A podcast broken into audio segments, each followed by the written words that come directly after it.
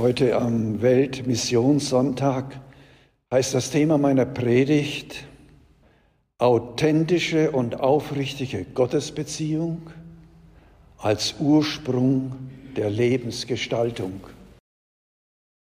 Ein erstes. Leben gestalten, Hoffnung teilen. Dazu möchte uns Jesus im heutigen Evangelium am Weltmissionssonntag ermutigen. Er zeigt uns, wie dies aus einer lebendigen Gottesbeziehung heraus glaubhaft in dieser unserer Welt verwirklicht werden kann. Die Erzählung vom Pharisäer und vom Zöllner eröffnet uns den Weg zur Grundeinstellung.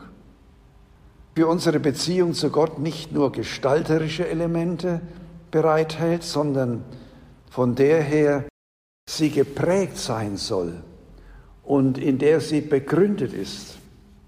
Ein erstes dazu. Jesus stellt seinen Zuhörern zwei Möglichkeiten vor Augen, wie wir als Menschen Gott gegenüber uns verhalten können. Zwei Menschen vor Gott. Auf der einen Seite ist da der Pharisäer, der stolz auf seinen vorbildlichen Lebenswandel verweist und auf andere Menschen herabblickt und auf der anderen Seite der Zöllner, der sich seiner Unzulänglichkeiten bewusst ist, sich ganz der Gnade Gottes anvertraut.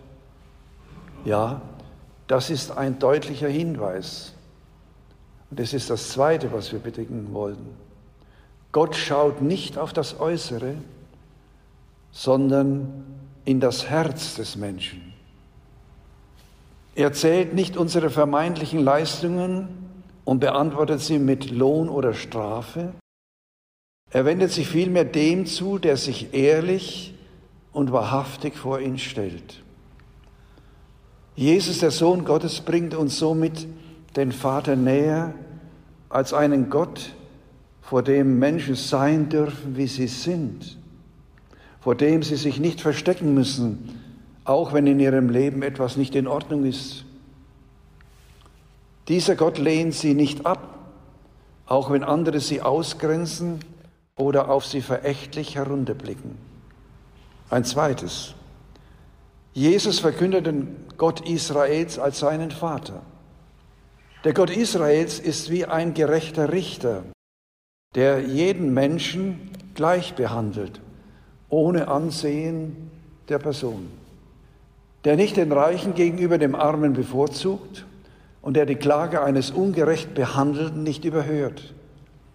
Dieser Gott kannten die Zuhörer Jesus schon aus den Schriften des Alten Testaments. Aber durch Jesus offenbart sich Gott neu und tiefer.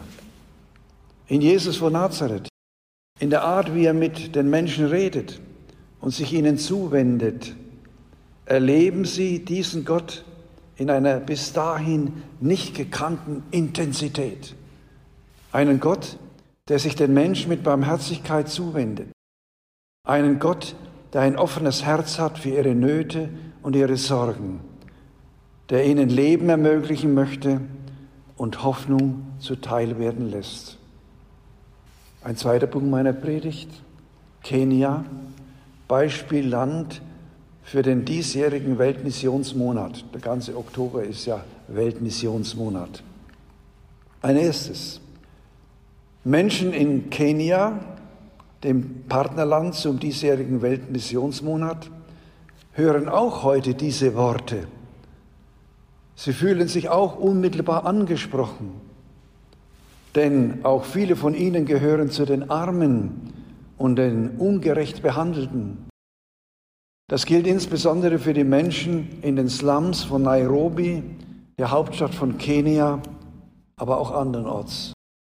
Es strömen Menschen aus dem Umland in die Stadt, in der Hoffnung auf Arbeit und eine bessere Zukunft für sich und ihre Familien. Allen Mekka-Cities gemeinsam sind die extremen Unterschiede zwischen arm und reich. Rund 60 Prozent der Stadtbevölkerung Nairobis leben in mehreren großen Slums auf nur sechs Prozent der Stadtfläche. Es ist nicht einfach, ein authentisches Glaubenszeugnis in dieser Situation zu geben. Dieses lebt nämlich aus dem gemeinsamen Gebet und dem Einsatz für und mit anderen. Das beginnt zum Beispiel, dass Mitarbeiterinnen der Caritas, wie zum Beispiel Schwester Modesta Karuri, anfangen, nicht nur den Leuten zu helfen, sondern auch von ihrer eigenen Geschichte zu erzählen, von ihrem Glauben und von dem Gott, dessen Liebe sie in ihrem eigenen Leben erfahren haben. Ein viertes dazu, eine neue Hoffnungsperspektive. Ihre Glaubens- und Lebenserfahrungen schenken sie in ihrer Arbeit an andere Menschen weiter. So öffnet sich für viele der Menschen, die den Schwestern begegnen, eine neue Hoffnungsperspektive.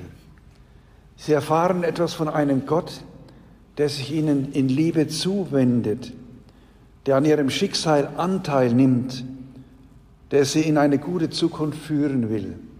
Und dazu sind diese Schwestern der Caritas ja Zeichen. Ich komme zum dritten Punkt meiner Predigt. Christliche Existenz ist immer missionarisches Handeln. In diesem Sinne dürfen wir uns auch heute am Weltmissionssonntag in besonderer Weise unserer Verantwortung als Christinnen und Christen bewusst werden. Ein erstes dazu. Die Beziehung zu Gott ist das Fundament, die Triebfeder unseres Betens und Handelns. Sie trägt uns. Sie hält für uns in Gemeinschaft als Kirche und Menschen eine Zukunft bereit, die aus der Hoffnung der Auferstehung bei uns hier Wirklichkeit wird. Da haben Selbstgerechtigkeit und Selbstgefälligkeit keinen Platz.